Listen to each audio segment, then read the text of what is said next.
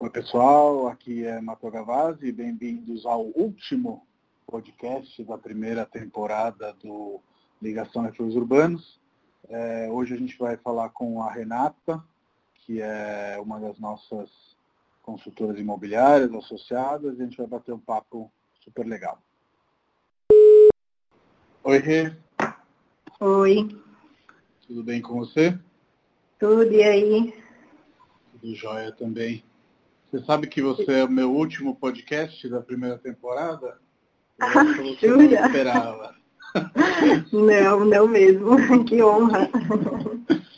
Sim, sim. Cheguei com você em 99 e aí o próximo vai ser só um de encerramento mesmo, fazendo um ponto da situação aí de todos que a gente gravou, mas não vamos deixar nos levar pela melancolia, desse melancolia, na verdade, em português, né? Melancolia em italiano. Queria que você é. começasse se apresentando brevemente, e aí depois a gente vai batendo um, um papo solto. Beleza.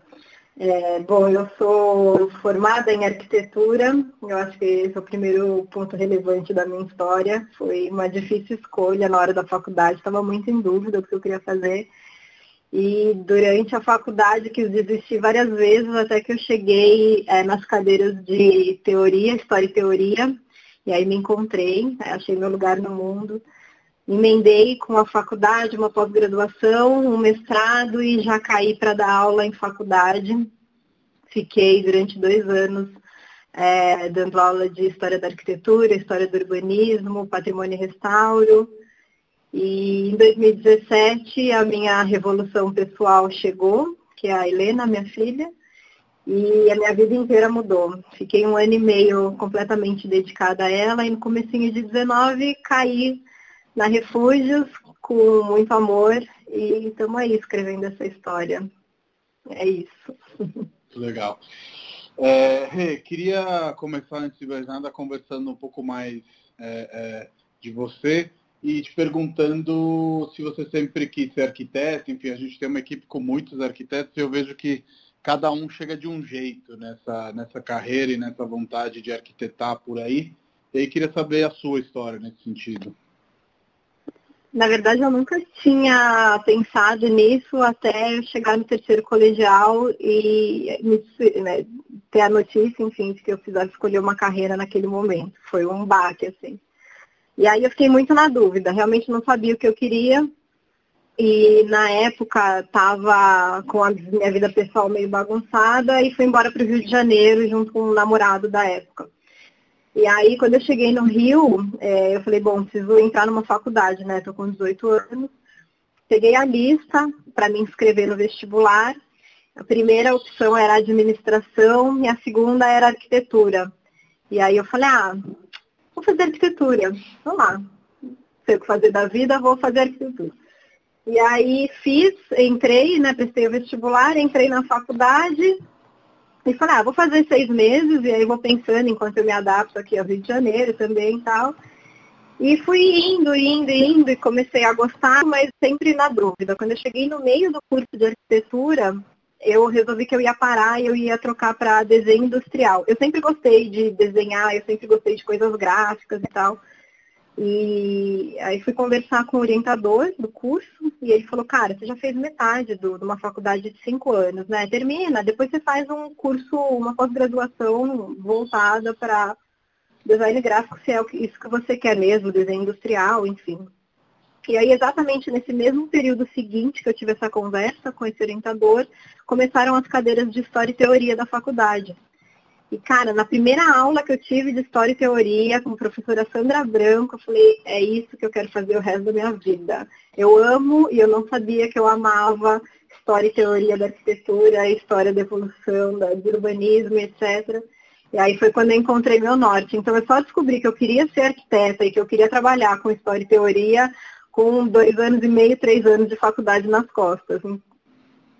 Por que essa paixão? Me conta um pouco mais, você sabe que eu sou super apaixonado por história, então acho que vamos ter aí várias coisas em comum, mas queria saber de você, qual, qual foi a epifania? Foi a, essa professora mesmo que falava do assunto de uma maneira encantadora ou teve algum outro, outro cerne aí? Eu acho que a professora foi muito. Teve muita culpa nisso, sim, mas eu venho de uma família é, de leitores. Então, especialmente a minha mãe é uma pessoa que sempre leu muito dentro de casa, sempre via ela andando com livros, e a minha mãe é extremamente inteligente, é uma pessoa que sabe falar sobre todos os assuntos, eu sempre admirei muito isso nela. E o sonho da minha mãe era ter feito história na faculdade.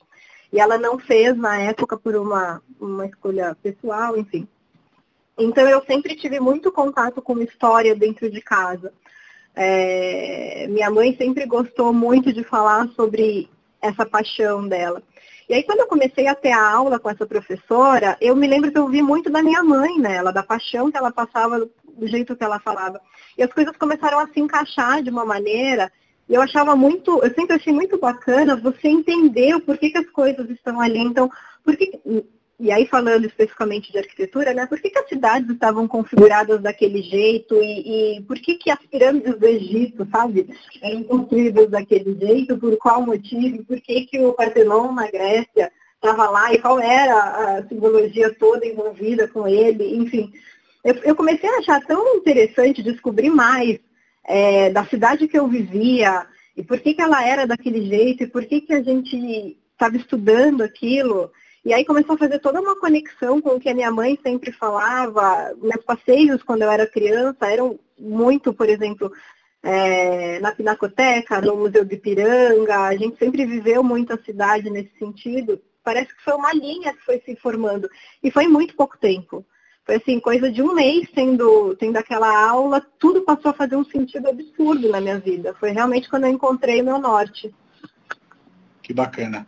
É, você tem uma história aí, né, entre São Paulo e Rio de Janeiro, inclusive você é uma apaixonada pelo Rio de Janeiro e queria que você contasse aí é, um pouco das suas sensações quando a gente conversa sobre arquitetura de maneira geral.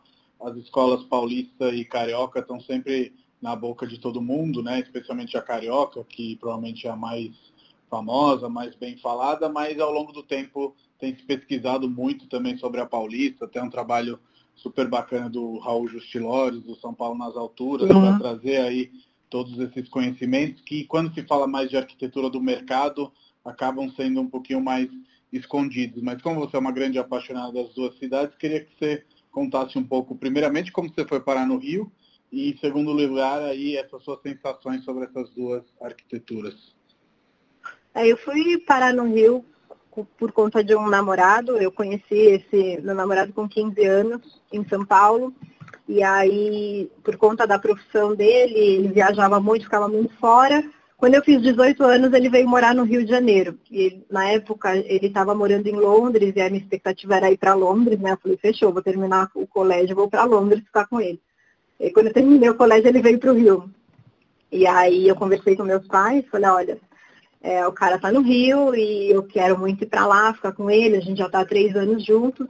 Meus pais sempre confiaram muito em mim, eles tiveram sempre, tive sempre uma educação muito liberal. E eles falaram, é isso que você quer? Você acha que você vai ser feliz assim? Então, meu, vai, vai, segura, e se você não gostar, você volta, que a sua casa vai estar sempre aqui. E aí eu fui, foi assim que eu fui parar no Rio de Janeiro, completamente de paraquedas. E quando eu cheguei, eu estranhei muito a cidade, estranhei muito o jeito das pessoas, o jeito do carioca, porque é muito diferente do jeito do paulista. Estranhei muito é, o clima, demorei assim uns seis meses mais ou menos para me adaptar. Por outro lado, a hora que eu me adaptei, parecia que eu vivia naquele lugar há muito tempo, porque minha vida sempre tinha acontecido ali. Eu me apaixonei pela cidade, eu me apaixonei pelo carioca, eu já nem ouvia mais o sotaque deles. Eu comecei a falar do jeito que eles falam, não pelo sotaque, mas pelos, pelas gírias e tal. Então, assim, eu senti também que o Rio de Janeiro me abraçou. Eu falo que eu sou a paulistana mais carioca do mundo. Eu amo o Rio. E quando, quando na faculdade, é, a faculdade, o, o, estudo, né, ele é muito regionalista. Então, basicamente, especialmente se tratando em Rio de Janeiro, por sido capital do, é, capital do Império, enfim. Se falava, sempre se falou muito na faculdade que eu fiz, só de escola carioca. Então, assim, é Lúcio Costa, Oscar Niemeyer, é isso que a gente escuta, Afonso Rides, basicamente só. Eu fui ter contato com a escola paulista, é óbvio que isso se falava em algum momento ali dentro, mas muito ampassando, mas eu fui ter mesmo contato com a escola paulista quando eu estava na pós-graduação. Eu fiz uma pós em gestão do patrimônio e restauro na Fundação Oswaldo Cruz, no Rio de Janeiro, e eu tinha uma cadeira que se falava sobre São Paulo. E foi aí que eu comecei a ver mais a fundo, principalmente sobre o brutalismo. No Rio de Janeiro se fala muito sobre brutalismo, se fala muito de Paulo Mendes da Rocha, acho que é o nome mais forte que a gente escuta, o Artigas também se fala muito lá.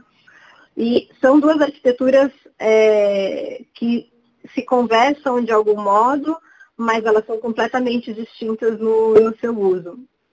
Então, quem é do Rio e quem estuda no Rio e quem olha para o Rio, não olha muito para a arquitetura de fora do Rio. Assim, é, a arquitetura é muito, o olhar para a arquitetura ali dentro é muito fechado.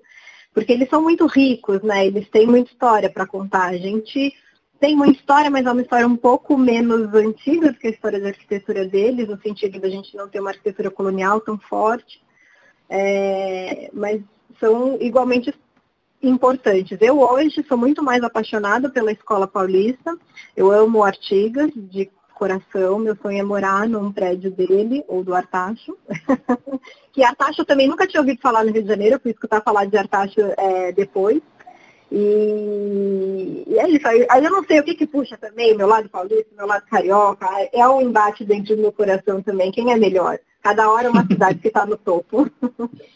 É muito difícil também decidir, porque são cidades também é, parecidas, porém completamente diferentes, né? Ambas históricas, antigas, etc. Mas como você falou aí nessa fala, o Rio foi a sede do Império, né? Então ela tem ali uma carga é, é, grande, né? Digamos assim. Ao mesmo tempo que parecidamente com São Paulo está tudo meio decadente, né? Então você tem que ir atrás de tirar o o cinza das coisas, né? Para redescobrir aqueles fatos e aquela história maravilhosa. Sim, super. Eu vejo muito que quem não mora no Rio tem uma visão muito deturpada de como é a vida no Rio de Janeiro, porque quem olha de fora do Rio, você enxerga duas coisas, né? Dependendo de qual viés você escolhe olhar. Ou você olha para o Rio de Janeiro vendo as duas primeiras quadras e a praia, tipo a Avenida Atlântica, a Nossa Senhora de Copacabana e a praia de Copacabana, isso é o Rio de Janeiro, ou você vê as favelas e tiroteio e etc. É, então, ou você acha as pessoas que não moram no Rio, né? Ou que as pessoas vivem na praia ou que as pessoas vivem tomando tiro. E quando você vive no Rio de Janeiro, é, é completamente diferente, assim. É, eu tinha a época que eu ficava, sei lá, oito meses sem pôr o pé na areia, porque não dava tempo porque as coisas estavam acontecendo e a, a, cidade acontece não só na praia, não só na areia da praia. É lógico que você tem o privilégio de ter a praia lá, mas a cidade acontece lá para dentro também. Então, assim, eu estudei em Manguinhos, por exemplo. Tem muita gente que nem sabe o que é Manguinhos. Que bairro é esse de Manguinhos? Sabe? E aí eu olhava... Tô dentro Rio... deles, tá? Você tá dentro? Manguinhos é onde fica a Fundação Oswaldo Cruz. Ah, é, é, exatamente tá onde fica. Ela é um bairro da Zona Norte, fica ali perto do aeroporto é, internacional, perto de Ramos, Benfica, Olaria, que são bairros que a gente não conhece mesmo.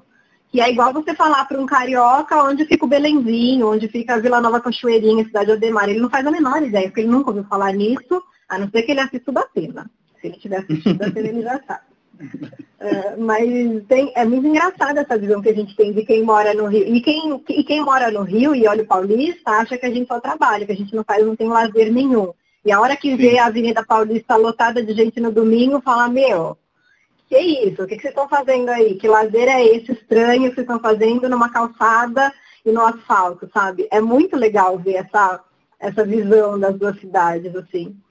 É, quando a gente Mas... conversa, né, você sempre me fala aí da sua saudade do Rio, muito em relação a isso, né, do, do carioca saber curtir mais a vida, saber viver mais a cidade, mas como você acabou de falar, eu vejo que o paulistano nos últimos anos tem ido um pouco de encontro a isso. E eu queria saber se você percebeu realmente essa mudança, né? É, é, e, e, e, como você enxerga isso, se o paulistano também está aprendendo a curtir a vida. Ah, eu acho que super. Eu acho que, na verdade, curtir a vida a gente sempre curtiu, mas o que eu acho que o paulistano tem nos últimos anos e alguns bons anos, ocupado um pouco mais os espaços da cidade. Eu me lembro que quando houve, é, começou essa história de fechar a Paulista, todo mundo achou um absurdo. E aí, de repente, a gente começou a ver uma ocupação desses domingos da Paulista, cai de forma crescente, todo mundo indo para Paulista. Quer dizer, aonde se, aonde se divertiam essas pessoas antes da Paulista estar é, tá disponível todos os domingos? Aonde se divertiam essas pessoas antes do elevado estar tá fechado todos os dias à noite, todo, acho que fecha de sábado inteiro agora, né? Ou fecha às três horas da tarde, ainda não sei. E domingo. Quer dizer, a gente, já, a gente já se divertia, mas a gente usava a cidade de uma outra forma. O que eu vejo, a minha visão pessoal, né, do paulistano, é da gente se apropriando desses espaços, é, que são espaços nossos mesmo, a rua é nossa, assim. E nada mais divertido do que você andar no meio da Paulista de bicicleta, de patinete com seus cachorros e olhando todos os prédios de uma forma muito mais calma, conseguindo observar detalhes que no dia a dia a gente não consegue. Mas não é que não consegue porque paulista não para, você não consegue em lugar nenhum. Porque no dia a dia você está lá fazendo seus compromissos. Então você olha muito pouco para a cidade. Mas isso também foi uma coisa que o Rio de Janeiro me ensinou. O Rio de Janeiro me ensinou a olhar para a cidade, porque o paulistano olha muito pouco para essa cidade. O Rio de Janeiro olha para o céu, o carioca olha para o céu, o carioca olha para o morro, o carioca, se está no trânsito, ele escolhe o caminho mais bonito que ele vai, porque ele sabe que ele vai ficar parado no trânsito de qualquer maneira. Mas ele escolhe pela lagoa um dia, no outro dia ele escolhe pela praia. Então eu, eu trouxe isso quando eu voltei do Rio. Olhar a cidade com um pouco mais de carinho. E São Paulo tem muito a ser visto também. Hey, você falou nisso da nossa conversa que a Helena veio aí para mudar a sua vida, mas eu sei que você está na Refúgios graças a um livro. Você quer contar um pouco dessa história? Claro. É... Quando, quando a Helena nasceu, eu falei assim, bom, só vou ficar seis meses é, com ela e depois eu volto a dar aula. Ela nasceu em julho, eu pensei, tudo bem, vou perder um semestre só da faculdade e em fevereiro eu volto a dar aula. E não foi assim que aconteceu. É, o meu puerpério foi muito mais difícil do que eu imaginava, porque eu acho que a gente nunca está preparado para um puerpério. Eu acabei ficando, me desliguei da faculdade, acabei ficando um ano e meio e estava assim completamente sem saber o que fazer. Não sabia se eu voltava da aula, se eu ia buscar um escritório de arquitetura, que era uma coisa que eu não tenho, nunca tive nenhuma vontade. É, e aí, sei lá, em algum momento caiu na minha mão o livro da Aline Bain, que se chama O Peso do Pássaro Morto, que é um livro que conta a história de uma mulher dos 8 aos 52 anos de idade. Mas eu acho que qualquer coisa que eu falar sobre esse livro, eu vou dar um spoiler, porque ele é um livro é, é um soco no estômago que tem que ser lido. E aquele livro me chacoalhou. É, eu já admirava Refúgios de longe, eu era assídua frequentadora do Sacadas, do Insta da Refúgios e já me via morando ou desejando morar em vários apartamentos que apareciam lá. Quando eu fechei a página do, do livro, assim, quando eu terminei a última página desse livro, eu falei, cara, a hora de eu tomar uma atitude para mudar a minha vida é agora. Eu lembro direitinho, estava deitada na cama ainda com a Helena, Peguei meu celular, escrevi um e-mail e te mandei. Falei, bom, seja o que Deus quiser, mas é isso. A minha primeira atitude eu tomei. E aí você me respondeu. Tipo, eu falei, cara, dona da empresa me respondeu. Tô chocada. Nossa! foi muito legal. A reação foi sensacional. E aí eu, o, a responsável de eu estar dentro da Refúgio, assim, de eu ter tido esse ânimo para mandar, foi a Aline Bey, que falou comigo recentemente no Instagram. Eu fiquei chocada, eu adoro ela é, foi por causa do peso do pássaro morto. Recomendo fortemente esse livro. Bom, eu, eu li, você sabe, a gente até trocou ideias, mas realmente não vamos dar spoilers, mas tem muito autor e autora brasileira, no caso, bom nesse momento, então especialmente a gente está gravando na quarentena, leiam esses autores, porque tem muito livro bacana por aí, o peso do pássaro morto é um deles. E aí, é, queria te perguntar um pouco mais, né, dessa, dessa transição, né, a questão da maternidade, do trabalho. Eu imagino que para toda mulher é difícil encontrar um equilíbrio entre as duas coisas, porque vocês fazem jornada dupla, tripla, quádrupla, né? Nós homens não conseguimos nem imaginar de longe. E, e, e, e foi uma transição, como você mesmo falou. Falou, ah, vou, vou, vou ter a Helena, mas eu vou voltar, e as coisas mudaram, aí mudou de profissão, veio para refúgios. Como que foi isso? Eu queria saber um pouco mais. É, a maternidade, no meu caso, é, não foi desejada. Na verdade, eu nunca quis ser mãe, não tinha, não fazia planos para ser mãe, e a Helena veio numa surpresa. É, numa surpresa total e absoluta. E Tanto que eu demorei mais ou menos uns seis meses para me dar conta de que daqui a pouco eu ia ter um filho nos braços. Né? A Helena nasceu, ela não tinha um quarto pronto, para você ter ideia. É, eu demorei muito a, a, entender que aquela ia ser a minha, a minha realidade. E eu chamo ela de minha revolução pessoal porque ela foi, de fato. Ela veio e mexeu com absolutamente tudo. Eu tinha uma vida super planejada, eu tinha férias uma vez por ano, eu guardava meu dinheiro para torrar todo nas minhas férias. E eu engravidei justamente na volta de umas férias. Então eu engravidei sem um real no bolso. que Foi outra treta na minha vida. Porque filho não vem para economizar. E aí, quando eu estava né, nesse período, depois de um ano e meio, que eu falei, cara, eu preciso começar a falar com adulto agora, eu não aguento mais falar com uma pessoa de 20 centímetros, 30 centímetros, não dá mais.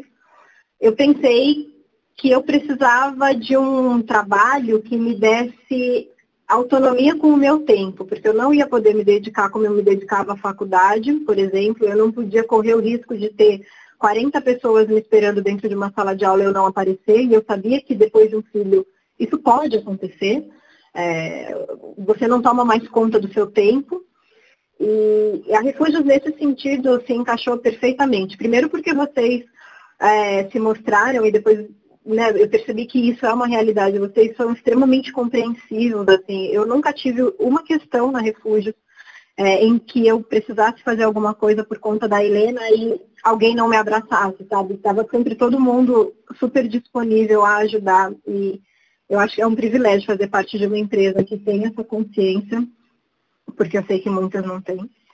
E, então, eu acho que tudo isso se encaixou, sabe? A hora que eu me vi com um filho nos braços, a oportunidade de trabalhar num lugar em que eu ia continuar falando de arquitetura.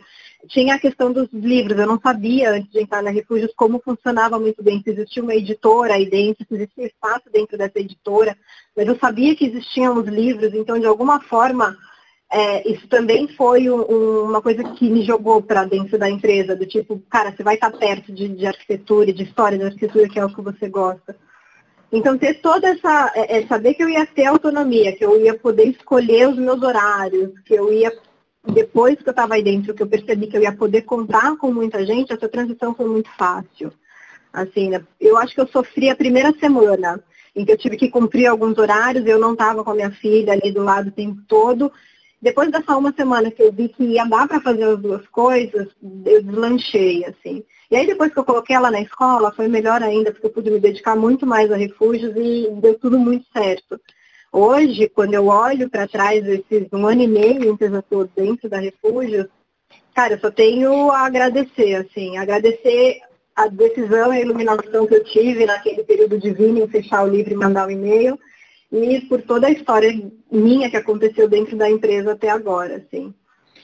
É, falando em livros, né, é, a gente já teve a sorte de ter você aí dentro de um dos nossos livros, o São Paulo e Suas Casas, então nesse ano e meio já bastante é, é, água passou debaixo dessa ponte Renata Refúgios, e você teve uma sacada genial, né, junto com a Camila e o Rafa, de entrevistar a Marlena Caiaba, né, no final do, do nosso livro. E acho que vem muito de encontro com isso que você estava falando, né, de que na Refúgios a gente vive arquitetura o tempo inteiro, tanto que a gente é, teve aí até, vou falar oportunidade, porque acho que ela foi muito generosa e nos acolher e, e, fazer uma entrevista no final do livro. Você quer contar um pouco mais dessa sua ideia do desenvolvimento? Sim, foi muito legal é, essa essa entrevista com a Marlene. A gente, na verdade, vocês me convidaram para fazer essa entrevista. Eu acho que a entrevista ia ser só do Rafa e da Camila. E aí, numa reunião de segunda-feira, não, não sei quem foi, não me lembro agora, não sei se foi você, a Camila, enfim, falou, ah, você quer participar com a gente? E aí eu fiquei toda, uau, eu? Nossa, lógico que eu quero, né? Achei o máximo. E aí a gente se juntou numa manhã eu, Rafa Camila no escritório da Camila. Eu ainda não fazia parte da equipe de Pinheiros, então foi muito legal, porque eu não tinha uma proximidade muito grande nem com o Rafa nem com a Camila. E naquele momento existia uma sintonia muito legal entre nós três. E em duas horas, talvez, se tanto, é, nós bolamos dez perguntas E foi um clima muito legal, uma energia muito legal, e a gente ficou numa expectativa de. Porque a gente não sabia como a Marlene iria receber essas perguntas. Então a gente ficou no, numa angústia assim de, putz, será que tá legal? Será que tá muito raso? Será que tá muito profundo? Será que estamos indo na direção certa? Mas a gente estava muito satisfeito com aquelas perguntas que a gente tinha chegado. E aí mandamos para ela por e-mail e recebemos a resposta um tempo depois. Acho que algum mês, né? Depois, não me lembro. Uhum. E foi sensacional. A Marlene se jogou nas respostas, ela é, dissertou, aumentou pra caramba, falou muito, assim, deu pra ver que ela se empolgou com as perguntas, e eu lembro da gente comemorando depois pelo telefone, nossa, a Marlene falou, a Marlene gostou, a entrevista ficou sensacional, foi muito legal essa parte é, de nós três, assim. E aí uma pena que no dia do lançamento, quando a Marlene chegou, eu não estava lá ainda, porque eu estava com a Helena. eu, ainda, eu lembro que foi um sábado e o Will, acho que estava na escala e eu tive que esperar ele chegar para eu poder ir para o lançamento, se não me engano. E eu lembro que eu cheguei mais tarde, a primeira coisa que quando a, quando a Camila, quando eu entrei, que eu vi a Camila, ela falou, meu, a Marlene esteve aqui, ela adorou, você tinha que ter visto. E aí, sabe quando vem a estrelinha assim, tipo, dever cumprido. Legal, foi muito bacana. É, a, a Marlene, para quem não sabe, escreveu um livro histórico sobre as residências paulistanas, que se chama Residências em São Paulo, é, da Projeto, e é um livro que inclusive foi reeditado é, é, há pouco tempo. É, e o que eu acho legal é que ela tipo, foi uma das primeiras pessoas que apareceram no lançamento. Então, ela não só contribuiu aí com, com o, o, apoio dela, né, digamos assim, mas estava realmente afim de ver o resultado do uhum. livro e depois no, nos deu os parabéns.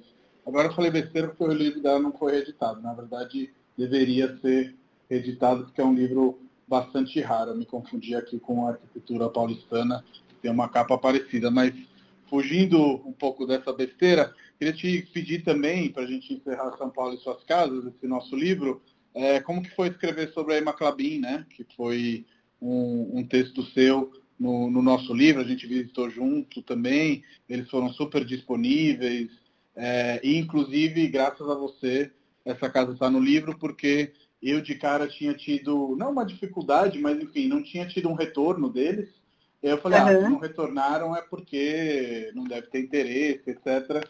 E eu estava completamente errado.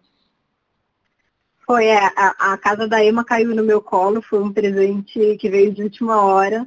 E aí eu me lembro que eu tinha visitado a casa dela em uma oportunidade anterior, mas há bastante tempo, então não tinha uma memória muito grande assim da casa. E fui pesquisar. Entrei em contato com o pessoal da fundação e eles me responderam imediatamente. Na época vocês estavam de férias, inclusive, estavam na Itália, se não me engano. E eu lembro que eu me comuniquei com você pelo, pelo e-mail, você falou, ah, se você conseguir contato com eles, o texto é seu. Eu falei, não, então vamos conseguir, né? Porque essa oportunidade eu não vou perder. E eles me mandaram é, um catálogo sobre uma exposição, sobre a exposição da casa. E era um, foi um catálogo maravilhoso, que contava tudo, sobre todo o projeto, história da EMA, como ela tinha construído, é, o que tinha virado da fundação, enfim. E foi muito legal o processo de, de ler todo aquele catálogo, entender um pouco mais, conhecer muito melhor a história. Eu confesso, assim, confesso minha ignorância que eu não conhecia muito bem a história da Emma Clabin e, achei absolutamente, absolutamente espetacular. Tem uma passagem de quando ela está montando é, a casa que ela pede que alguns arcos é, da casa fossem fechados, porque ela precisava de mais paredes para pendurar quadros. Então eu achei aquilo sensacional, assim. E, e aí quando o texto estava pronto e aprovado, a gente foi até a casa é, levar junto do, um exemplar para eles, e aí foi a oportunidade que eu tive de voltar no jardim. E foi muito legal, porque quando a gente entrou, é, eu tive uma memória muito breve da época de, da visita que eu tinha feito uma vez lá e eles estavam montando alguma coisa no jardim. Eu falei, cara, que espaço incrível e que legal a gente ter a oportunidade de colocar esse espaço em mais um livro para que mais pessoas saibam que existe esse espaço que é gratuito, você não precisa pagar para entrar ali, você pode visitar e aproveitar tudo que eles fazem, além de conhecer um jardim maravilhoso E achei muito legal a gente ter colocado essa casa no livro. Eu fiquei muito feliz, assim, acho que deu super certo. Foi um texto incrível, né? Não, super e ressalta aí a sua fala sobre a Emma, porque é uma mulher fora do tempo dela, né? Que não quis casar, super independente, enfim, vale, vale conhecer aí é, é, o, a história dela, que está muito bem contada, inclusive, na, na Fundação, e agora é a errata da errata, porque teve sim redição do Residências em São Paulo, pela Romano Guerra, mas já está esgotado. É, uma coisa que para mim é curiosa, e no início da conversa esqueci de perguntar, é se a questão da arquitetura teve a ver, a sua questão do olhar, também com, com o trabalho do seu pai, né, que trabalhava com publicidades né, nas empenas cegas e que depois deixou de fazer isso com, com a lei da cidade limpa. Eu acho um, um, uma história por quanto triste, né, é, porque ele acabou encerrando a empresa, mas também curiosa e interessante sobre a evolução da cidade de São Paulo, que hoje é uma cidade muito mais clean e limpa de ser olhada, né? Ao contrário de umas Nova York da vida, onde você tem ali sempre muita informação. Mas é, é, isso acho que eu nunca te perguntei, é uma curiosidade minha. Tinha um pouco disso? Você ia com seu pai ver as obras, enfim, como que foi essa parte? Eu venho de uma família de publicitários, né? Meus pais são publicitários, os dois. É, acho que grande parte dos meus tios, alguns primos são publicitários, meu avô era publicitário, então, e sempre trabalhando com o outdoor, né, era o carro-chefe da, da família. É, então, assim, a expectativa era que eu virasse uma publicitária também. E aí, eu e meu irmão mais velho, a gente já tinha um viés assim mais arte. Meu irmão é, hoje é designer, eu sou arquiteta, a gente sempre gostou muito de arte. Mas a gente, o meu pai sempre, meu pai trabalhou, eu acompanhei muito mais meu pai trabalhando porque eu tenho três irmãos, né? O mais velho e o mais novo. Quando meu irmão mais novo nasceu, a minha mãe parou de trabalhar. É, e aí não voltou mais, parou de trabalhar fora, né? Ficou só trabalhando em casa e aí não voltou mais para o mercado de trabalho depois, então eu só acompanhei a vida profissional fora de casa do meu pai. E a gente sempre acompanhou muito, meu pai sempre inseriu muito a família é, nos afazeres é, profissionais dele. Então eu lembro que a gente ia em inauguração de outdoor, existia isso. Quando eu era pequena, a gente ia em vários lugares para inaugurar outdoor e tal, e era uma festa com bandinha tocando, era um barato. é, era muito legal. Mas eu não vejo assim uma conexão da minha escolha pela arquitetura com a publicidade dentro de casa, porque a minha escolha pela arquitetura foi muito aleatória. Assim, eu realmente me encontrei na arquitetura fazendo a faculdade. Se eu não tivesse tido aquela conversa que eu tive com o orientador, eu provavelmente teria largado a faculdade, assim.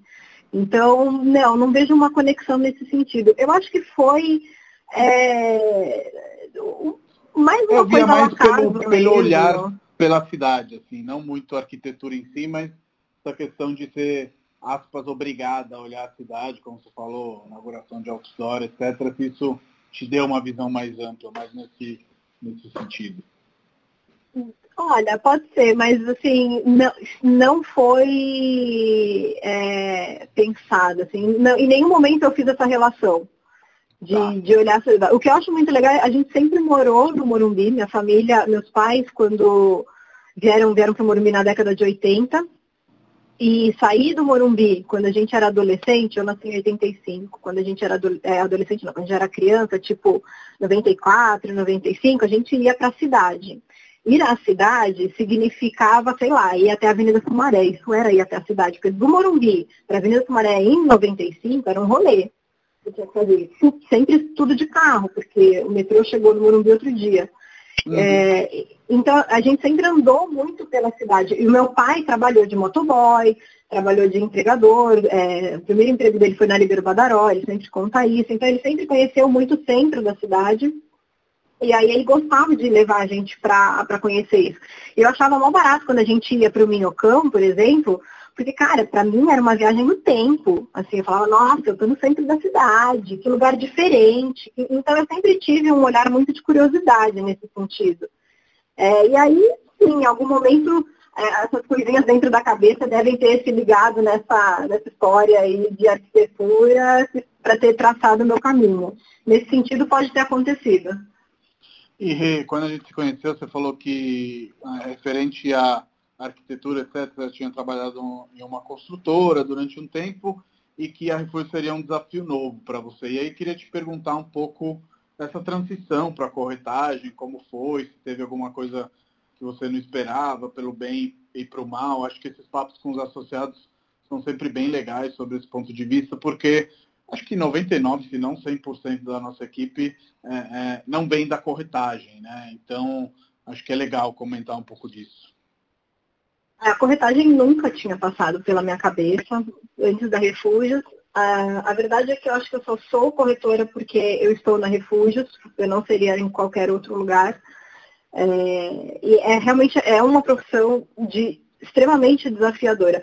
Primeiro porque a gente tem um olhar de preconceito com essa, essa profissão. Eu mesma tinha, antes de entrar na Refúgios. Para mim, a figura do corretor sempre era uma pessoa muito insistente, uma pessoa um pouco desagradável. Assim. a qualquer custo e essa é, história toda, né? Sim. Porque todo mundo, assim, todo mundo, grande parte das pessoas já usaram o serviço de corretagem em algum momento, né? Quer dizer, já passaram por um processo de alugar ou de comprar alguma coisa, então já tiveram essa figura do corretor. Cara, 90% das pessoas não tem uma história bacana para contar sobre algum corretor. Então, de cara você já, já bate nesse preconceito que as pessoas têm do corretor. É, eu acho que carregar o nome refúgios depois de corretor traz muitos desafios. Primeiro que você tem que ter um conhecimento sobre várias frentes que você antes não tinha tido. Você precisa saber um pouco de lei, você precisa saber um pouco de mercado financeiro, você precisa saber negociar, você precisa lidar com dois clientes, isso eu acho que é dificílimo, porque você é um intermediador, então você tem um cliente numa ponta e um cliente na outra ponta, os dois têm um denominador comum, quer dizer, eles querem chegar no mesmo lugar, mas eventualmente eles têm interesses completamente diferentes. E aí, o que, uma dificuldade que eu sinto sempre é que eu acabo é, me apegando a uma das pontas. E você não pode se apegar a nenhuma das pontas. Você tem que ser extremamente. É... Intermédio. É, intermédio, assim. Mas é muito difícil, porque você está lidando com pessoas, assim, você acaba se afeiçoando por pessoas, assim, algumas que têm mais antipatia, outras você tem um pouco menos. É, mais simpatia, perdão, você tem, você, enfim, é, se vê mais em algumas pessoas. Então, eu vejo muito esses desafios, eram coisas que eu nunca tinha passado na minha vida. É, eu vejo que a profissão de corretagem, você tem que ser muito ativo, você tem que ser proativo, você tem que tomar as atitudes, porque a profissão não acontece se você não corre atrás. É diferente de você estar sentado numa mesa e você é um cadista, chega um projeto que você tem que fazer, ou sei lá, você está numa obra e você precisa contar ferro, alguém te fala, ó, oh, você precisa ir lá contar ferro, ou chegou suprimento, você precisa receber sabe? Então eu acho que é uma profissão que você precisa se reinventar todos os dias. Como eu vou conquistar um cliente novo? Como eu vou lidar com essa negociação que é diferente da última e que é diferente da penúltima? São sempre novidades. É, você precisa estar sempre muito ligado no mercado financeiro, no que estão acontecendo. Para mim isso é dificílimo. Cara, eu sou total de humanas, assim, dois mais dois para mim dá cinco fácil. Então é, é muito, é muito complicado.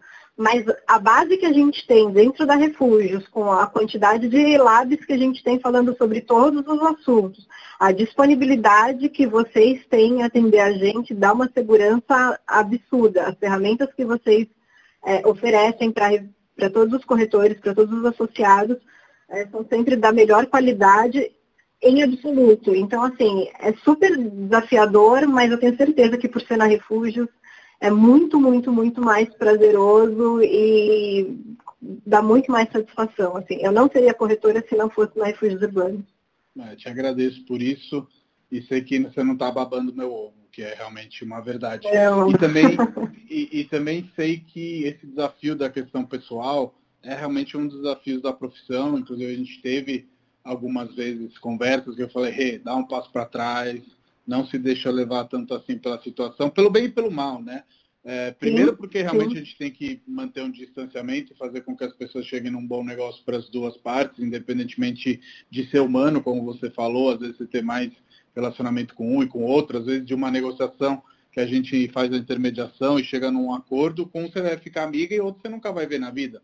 Mas o importante é uhum. é que realmente ali dentro tenha se construído é, é, é, um, um, bom negócio para todas as partes. E, em segundo lugar, que foi os papos que a gente bateu, que eu acho legal deixar aqui para quem está ouvindo e quem eventualmente quer é, é, é, iniciar algo na profissão, para a gente mesmo, né? Porque ela é uma profissão de muito volume de atendimento. Então, se uhum. todas as pessoas que a gente atender e a gente não gostar, ou todas as coisas que acontecerem não forem junto, justamente aquilo que a gente imaginava, a gente ficar chateado, cara, é, é, é, de ficar arrasado, né? Então, é uma Sim. profissão que te leva a levar as coisas com mais frieza, o que não significa que a gente não se importe, mas que a gente tem que tomar um distanciamento e meio que guiar os clientes, né? Porque senão uhum, vira uma uhum. coisa muito emocional e o nosso papel realmente é, é, é, é estar um passo à frente em algumas situações e dar um passo para trás em outras para mostrar para as partes o que está ocorrendo. Mas, nesse sentido, eu queria te perguntar é, que conselho você daria aí para uma jovem arquiteta, um jovem arquiteto que eventualmente estão pensando aí na, na carreira de corretagem, porque eu acho que independentemente da Refúgios, e te agradeço pela sua fala, mas ela é uma profissão, como você falou, super desafiadora, super interessante, eu acho que cabe também aos arquitetos imaginarem coisas para além de projeto. Outro dia eu tinha um papo super legal com o André Scarpa, que faz passeios, que faz fotografia, uhum. enfim. E eu acho que a corretagem cabe muito bem na arquitetura, porque a gente mostra muita arquitetura para os clientes e sem entrar no aspecto técnico, a gente consegue mostrar para eles, vocês, na verdade, arquitetos, é, é, o que tem de importante na arquitetura, por que, que a gente tem que olhar para a arquitetura quando a gente escolhe um apartamento. Sim, e aí eu acho que existe um ponto ainda além, porque a, a corretagem aliada à arquitetura, ela não está só dentro do apartamento, né? Quer dizer, não é só a, a, arquitetura do apartamento em si. É lógico que ela é a cereja do bolo, que é muito importante uhum. porque é onde você vai viver, mas é também olhar num sentido mais macro, é olhar o prédio, ele é gentil com a cidade, o que é um prédio gentil com a cidade? E essa rua onde você vai estar inserida, o que, que você tem em volta, como que ela se configura? Você tem espaço para andar nessa calçada? Você não tem? Eu acho que o olhar do arquiteto nesse sentido de, de conseguir ter uma visão um pouco mais ampla é muito bacana. E eu concordo 100% que a arquitetura, a corretagem cabe muito bem dentro da arquitetura. É muito legal você olhar um apartamento, bater o olho nele uma vez só e entender cara, se não todas, as maiorias das possibilidades que ele te apresenta. Você olhar um piso, você saber o que é aquele piso e como restaurar aquele piso e o que você pode fazer daquilo. Então, se existe algum jovem arquiteto pensando em entrar para a corretagem, eu acho que é um mundo excelente. Assim, eu acho que tem muito espaço para arquiteto aqui dentro. É, eu acho que desprovido de qualquer preconceito, é uma profissão que pode te trazer muito sucesso, satisfação pessoal, tem trazido uma satisfação extrema. Fora que nunca conheci tantos apartamentos e tantos prédios interessantes na minha vida. Isso é uma curiosidade que todo arquiteto tem. Ah, eu queria tanto entrar naquele prédio, saber como é, a corretagem te dá isso. A gente entra em cada joia que a gente sabe.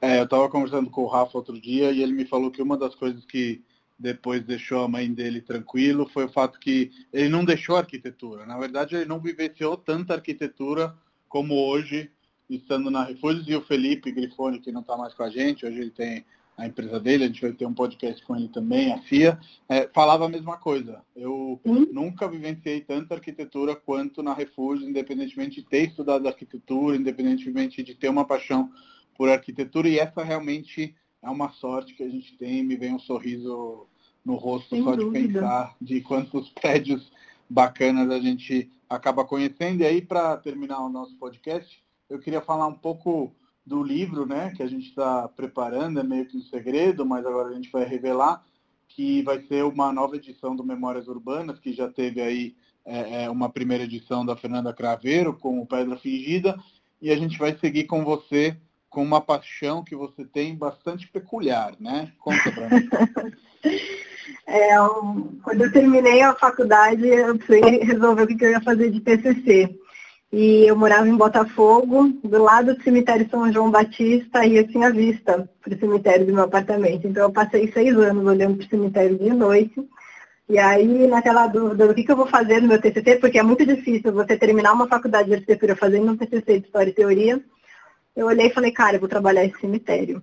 E aí encontrei um professor abençoado que já trabalhava com cemitério dentro da faculdade, agarrei ele, falou, e ele adorou, mas eu não sabia o que eu queria falar, eu sabia que queria falar de cemitério.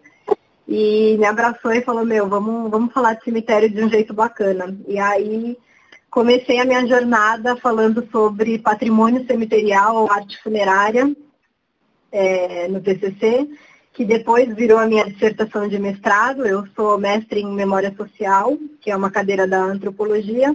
A minha dissertação de mestrado é patrimônio, é, cemitério como patrimônio da cidade.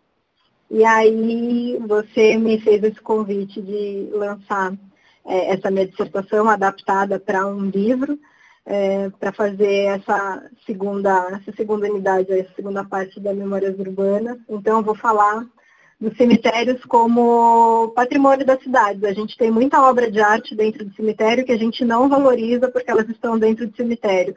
Desde que eu comecei a trabalhar isso, foi em 2009 que eu me formei, é que foi a primeira vez que eu comecei a, tra a trabalhar isso para hoje. Cara, são 11 anos, agora que eu fiz essa conta, muita coisa já mudou.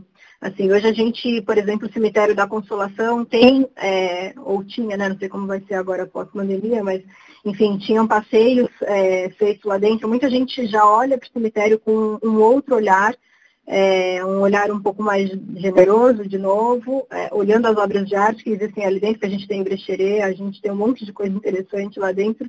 E fora que é uma história, é, é uma história contada, quer dizer, mais uma vez, se você tirar o preconceito da sua frente, você consegue aproveitar mais um sítio super interessante, com muita informação, muita obra de arte é, ali disponível de graça, você não precisa pagar, tá? Do teu lado. É, é só você se deixar é, enxergar. Por exemplo, e aí só para finalizar, existe um mausoléu no cemitério da Consolação que tem 151 metros quadrados. Quantas pessoas já visitaram esse mausoléu, sabe? É maior que muito apartamento por aí. A gente tem que conhecer esses espaços, a gente também tem que se apropriar para valorizar isso. Não, fora que são verdadeiras obras de arte, eu não tenho nenhum problema com cemitérios, acho que eles vêm aí de uma literatura anos 80 e 90, filmes de horror, etc. Uma condição sempre de assustar, abandono, coisas do uhum. tipo, uhum. mas muito pelo contrário, e a sua pesquisa mostra isso, é, eles são realmente lugares de arte, e o que eu achei legal é, é, do seu TCC é que ele corre um pouco para cima e para baixo, né? desde Paris, Montmartre, enfim, na, na, na, minha cidade também tem o Cemitério do Verano, que é um cemitério lindíssimo, cheio de túmulos que realmente são obras de arte, na Consolação, como você falou, a gente tem ali as mais diversas é, é, expressões, né? Porque cada família fazia de um jeito. Então, não sei se quem está ouvindo sabe, mas no cemitério da Consolação tem um mini domo de Milano. É, uhum. no cemitério da Consolação a gente tem ali um mausoléu da família Matarazzo que dá para ver de fora do cemitério, de quanto que ele é uhum. é grande, alto, etc. Então é um, um, uma coisa muito legal de ser explorada e estou muito feliz que a gente vai fazer esse livro e até porque a gente tem outros apaixonados na equipe, né? O Rodrigo também, Sim. que sempre que pode é, corta caminho pelo cemitério da Consolação ou até vai lá para ler, pensar, etc. E por absurdo que a afirmação pareça, é um lugar muito agradável, né? O cemitério da Consolação, assim. É um lugar de era... paz. É. É, é um lugar que você, se você se der a oportunidade de aproveitar o espaço, Cara, é, é um lugar silencioso, é um lugar bonito, é um lugar arborizado, quer dizer, é, você só precisa aproveitar, ele está lá, pronto. Sim, sim. Então é isso, Rê. Muito obrigado pelo papo. Foi muito bacana conversar com você e concluir aí essa experiência podcasteira. É, vou passar o timão para o Otávio para ele fazer uma segunda temporada. Quem sabe eu volto numa terceira, já que eu gosto de números ímpares. E foi muito legal falar com você. E Obrigada. espero que em breve, batendo saudade aí. É, nem fala, tô morrendo de, morrendo de saudade das nossas segundas-feiras, assim, que era injeção de ânimo. Mas eu que agradeço, Má. Obrigada pela oportunidade. Espero que a gente tenha fechado com chave de ouro. E aproveito também para dizer que essa sua iniciativa, mais uma dessa sua mente brilhante, foi incrível fez companhia a muitas pessoas, trazendo não só informação de qualidade, como um tempinho bacana, descobrindo pessoas novas, serviços novos e fazendo companhia. Eu acho que nessa época nada mais gostoso do que companhia. Obrigada, viu? Ah, valeu. É, realmente, a maioria das pessoas que está ouvindo está me falando isso, que é um rádio, né? Para colocar ali de fundo Total. e sem, sem grandes pretensões. Valeu, Total. Rê. Foi Um ótimo. abração. Obrigada. Um beijo. Tchau. Tchau.